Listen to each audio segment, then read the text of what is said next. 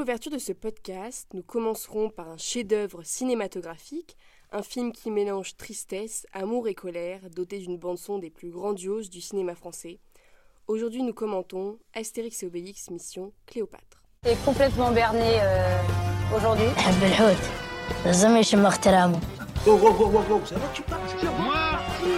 Moi, je dis Hagra, Hagra. Bonjour à tous ou bonsoir, hein, euh, savoir euh, quand vous regardez ou non, quand vous écoutez ce podcast. On est aujourd'hui avec Salomé, ma sœur. Comment Voilà. tu vas? Bah, je vais bien et toi? Ça va super. Je tiens à préciser qu'on n'est pas des podcasteurs professionnels. J'aimerais bien vous montrer notre superbe studio. On est entouré de matelas et de couvertures pour essayer d'isoler le son. Il fait 45 degrés. On est en plein été, en juillet. On est en train de mourir de chaud dans ces conditions. Mais c'est pas grave, on est là, on est présent et on va parler d'Astérix Obélix, Mission Mission Cléopâtre. Voilà, voilà. Alors, donc, on va rappeler quel est donc ce film. Est-ce qu'il est incroyable? Comment a-t-il été fait? Et certaines anecdotes sur celui-ci. Alors on tient à rappeler donc que Astérix et Obélix Mission Cléopâtre, c'est un film qui a été sorti donc en 2002 par le grand réalisateur Alain Chabat. Moi personnellement, c'est l'un de mes préférés. Enfin, de, l'un de mes réalisateurs préférés, hein, je tiens à dire. Voilà. Il a donc fait 14 millions d'entrées à sa sortie. C'est un chiffre énorme. Salomé, qu'est-ce que tu en penses? Euh, bah, Je pense que c'est un chiffre euh, totalement raisonnable pour ce genre de film. euh, c'est pas raisonnable, mais c'est. Euh, franchement, c'est. Ça m'étonne pas parce que ce film est quand même hors du commun. C'est. Hors du commun. C'est des ça, meilleurs films c'est français. des- Oui, c'est ça, c'est ça. 2000 figurants. Bah, 2000 c'est énorme. Euh, pour la scène euh, de la pyramide, pour les chantiers, euh, pour la scène. C'est c'est beaucoup. Quelle est la 2000 musique figurants, c'est beaucoup. Surtout avec la musique. I feel Feel good. good. Ta-na-na-na-na. Bon, allez, bref, on va pas s'attarder sur ça.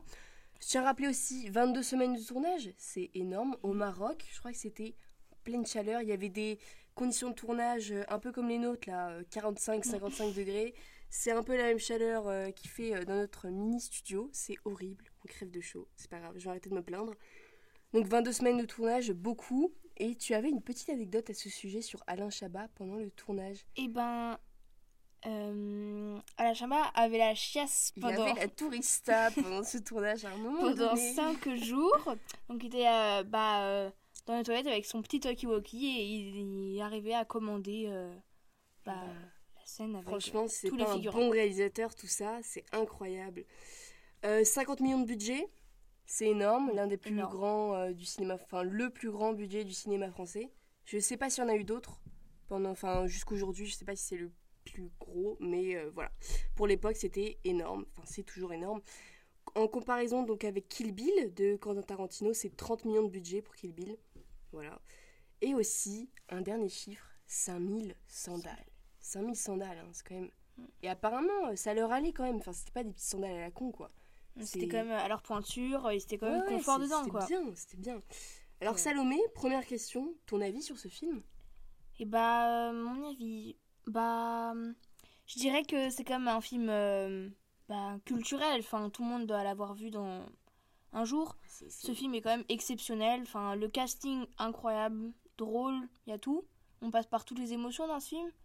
Pas toutes, La mais tristesse, voilà. la colère, l'amour. Tout quoi. Euh, vraiment, euh, ce, ce film mérite euh, ses 15,5 millions d'entrées. vraiment. C'est 14. hein, donc, ouais. Ah, Et ben moi aussi, j'ai beaucoup aimé ce film. Il fait partie de donc, mon top 10. hein, mon, to- mon bon top 10. Je l'ai beaucoup aimé. Il est beau, il est grand. Il est... À chaque fois qu'on le regarde, on ne s'en lasse pas. Et à chaque fois qu'on le regarde, on a, on a l'impression de grandir avec celui-ci. C'est vrai. En fait, t'as l'impression qu'à chaque fois que tu le regardes, tu vas en apprendre encore plus sur ce film. À chaque fois, tu comprends encore plus de références, etc. Enfin, l'ayant regardé euh, de, avec, quand j'ai eu plusieurs âges, à chaque fois je grandis, à chaque fois je comprends toujours plus. Mais il y a aujourd'hui, il y a quand même des, des, des blagues que j'ai pas compris. Ouais, Ah. moi aussi. Euh, la blague de la, euh, comment, je sais plus comment elle s'appelle, mais l'espionne qui dit euh, on me voit, on me voit plus.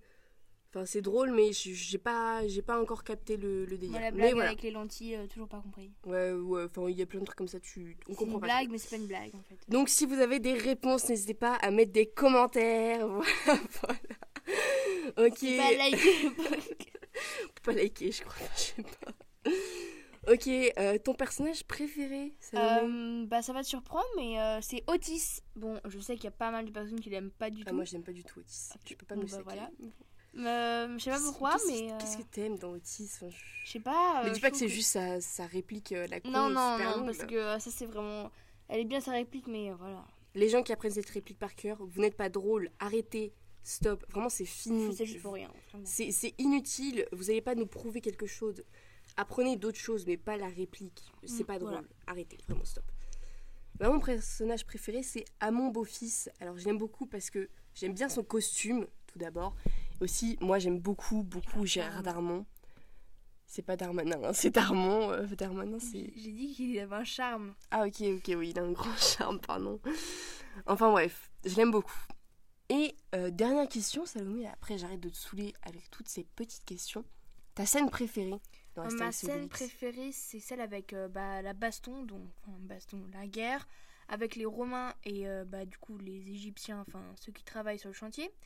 En, précisément euh, la blague euh, de euh, numéro bis euh, qui dit qu'il a été touché mais qui n'a pas été touché. C'est sur le coup c'est drôle. sur le coup c'est drôle, mais bon là quand je raconte ça c'est pas très drôle, mais voilà. Ok, ok. Moi, ma scène préférée, c'est hum, la scène du combat entre mon beau-fils et numéro bis parce que euh, il reprend, enfin, Alain Chabat reprend pas mal de codes euh, des, des films de kung-fu, etc. Et en vrai, je trouve c'est c'est grave drôle. Enfin, moi, j'aime pas du tout les films de kung-fu, mais vas-y, c'est drôle. Alors, on va parler de la route vers le succès euh, d'Astérix Obélix, mission Cléopâtre. On remarque donc que tout est fait pour faire un bon film, le budget, la, musique. La musique Oui, la la musique, la musique, elle est incroyable. Enfin, je suis désolée, mais la scène du chantier où il chante sur I feel good. Bon, on va essayer d'avoir les droits d'auteur pour mettre cette musique, mais je pense qu'on va pas, on va pas les avoir.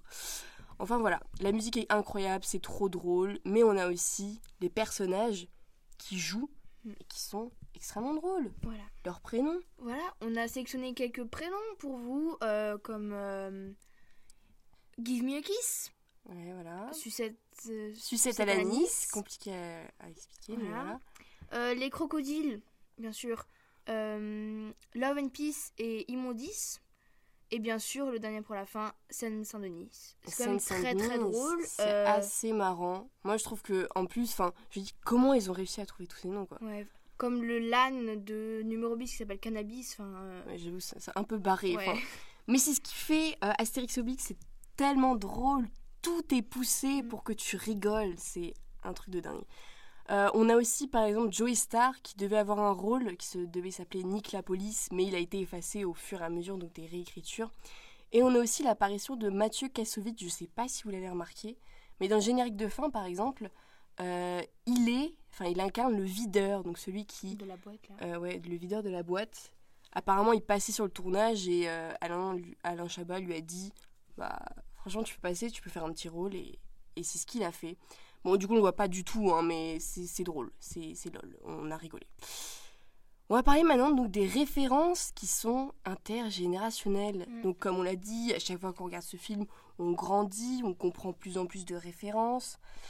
On a des références donc d'abord populaires, Salomé. Donc on en a sélectionné plusieurs, on va vous les dire. Salomé, tu est-ce que tu peux nous en dire une? Bah, par exemple, euh, l'homme qui a inventé l'ascenseur, bah, c'est Otis dans euh, Astérix Ouais. Obélix, mais c'est aussi une vraie marque d'ascenseur Otis.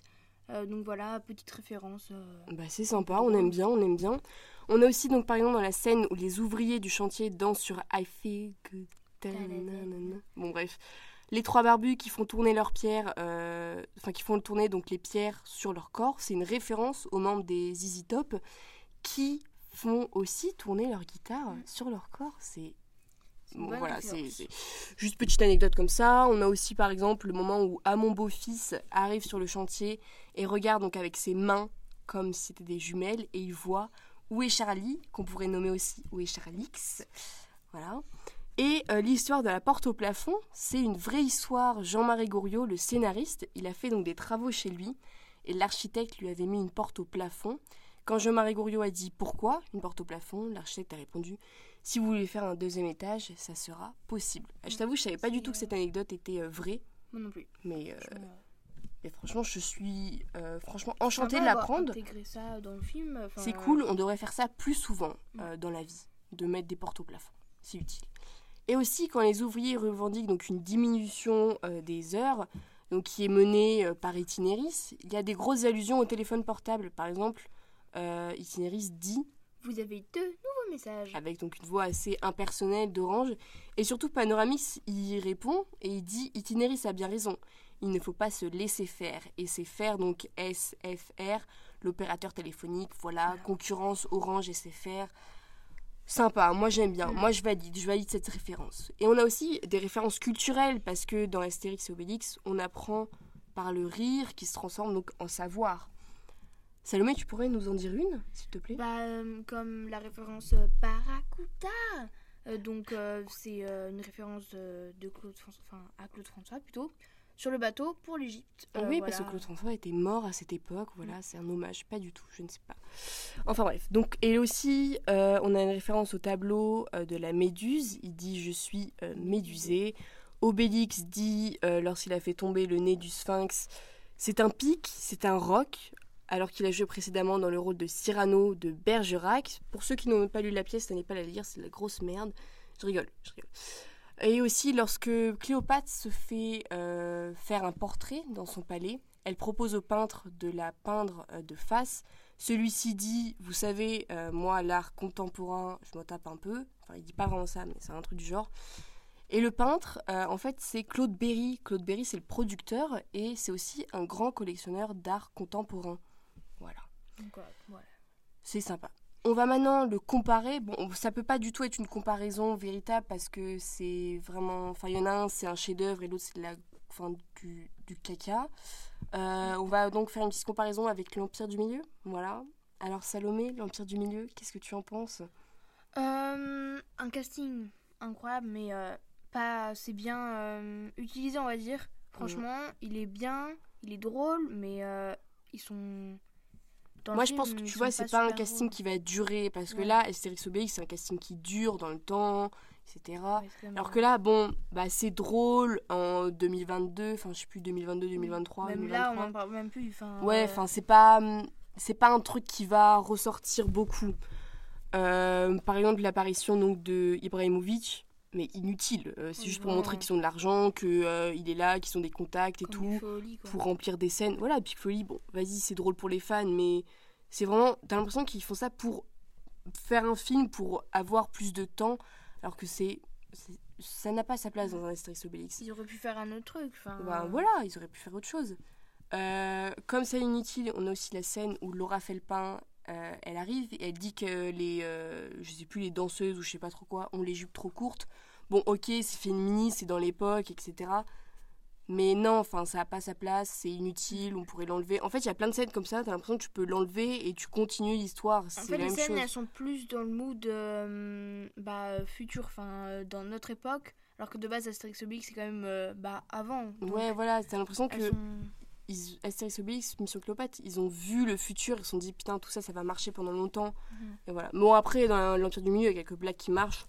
On les a pas notées parce que voilà. Mhm. Mais enfin bref. Voilà, c'est la fin de ce podcast. J'espère que ça vous aura plu. Ce podcast, il est destiné euh, à Capucine. Capucine, euh, Capucine, voilà.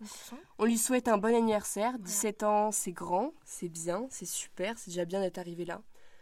Et voilà, bon anniversaire à toi Capucine. Bon On espère que ce podcast t'a plu et que euh, tu vas le réécouter de nombreuses fois. Voilà, voilà. Au revoir, à bientôt. On sait pas si c'est le premier ou le dernier. C'est peut-être le dernier euh, podcast de, de, bah, du Dolizoom. Peut-être que ça va marcher, peut-être que ça va prendre de l'ampleur. On sait pas. Envoyez-nous des messages. Dites-nous euh, comment. euh, C'était quoi votre petite. ce que vous avez aimé. On est, on, est des, on est des amateurs, donc vraiment, on sait rien du tout là-dessus. On a voulu tester. Voilà, voilà. À bientôt. Peut-être Au revoir. d'autres films. D'autres films aussi à faire, bien sûr, si vous voulez que ça continue. Voilà, voilà. Au revoir, à bientôt. Et c'était le Dolizoom.